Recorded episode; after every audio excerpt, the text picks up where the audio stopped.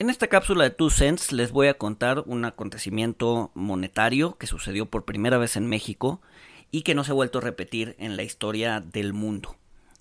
Eh, es un acontecimiento bastante raro y es difícil que se vuelva a repetir. Pasó durante la Revolución.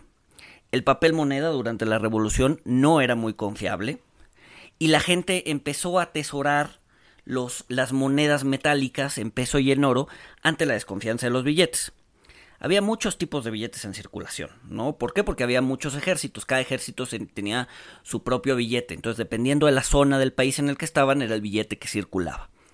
Cuando Carranza llega al poder e intenta unificar los ejércitos, se topa con este problema monetario importante, ¿no? Eh, había muchos billetes y los precios de los bienes además no estaban denominados en esos billetes, sino que estaban denominados en peso oro. Eh, por lo que había una especie de eh, devaluación constante de los billetes respecto a los bienes que estaban en, peso oro. La solución de Carranza fue homologar todos estos billetes revolucionarios en un solo billete que él llamó el peso infalsificable. Estos billetes se iban a canjear por billetes revolucionarios y además tendrían equivalencias en peso oro. Incluso Carranza llegó a decir que la deuda de los ejércitos revolucionarios era sagrada y que los iba a respetar, iba a respetar sus billetes. Pero bueno, sabemos que en México las palabras se las lleva el viento y su idea de respeto era un poco gris.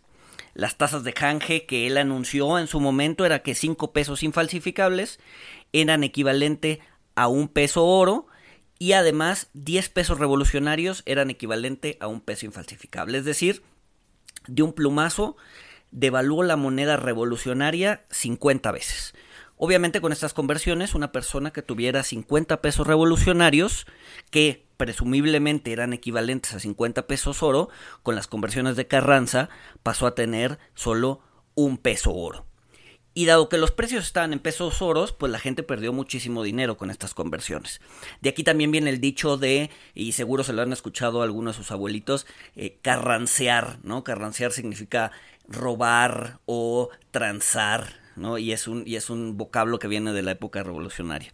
Pero bueno, además, bueno, el peso infalsificable no era, la conversión no era inmediata. Generalmente, como tardaban en imprimir los billetes, la gente entregaba sus billetes revolucionarios, se les daba una nota o un recibo, y semanas después les entregaban el equivalente a un peso infalsificable. Es decir, eh, eliminaban durante un tiempo o le quitaban durante un tiempo el dinero de las manos a la gente para después darles eh, un peso completamente devaluado.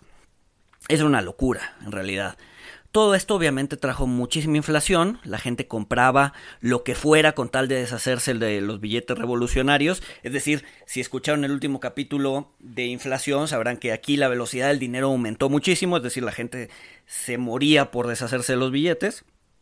Y obviamente los billetes pues, empezaron a perder valor rápidamente.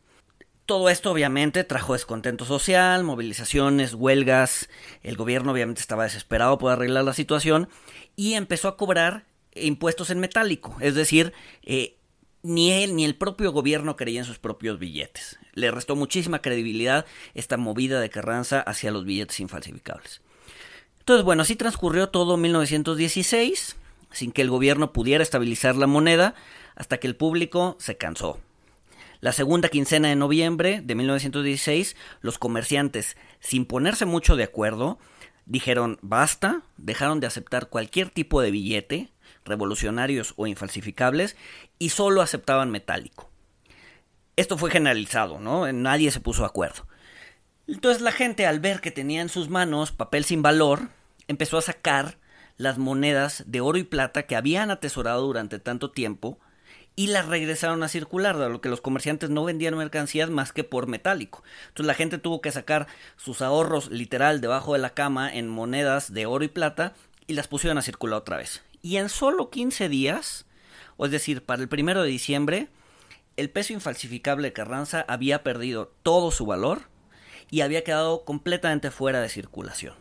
En este caso, o en este evento eh, monetario, el fue el público y no el gobierno quien había estabilizado el valor del peso y solo lo hizo en una sola quincena.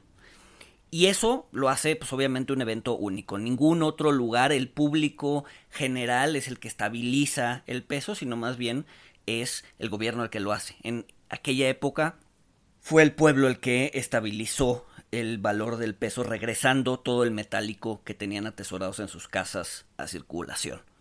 Entonces, bueno, esto es, esto es lo que lo hace un evento único en la historia del país y en la historia del mundo. Y bueno, espero que hayan disfrutado de eh, la anécdota. Saludos.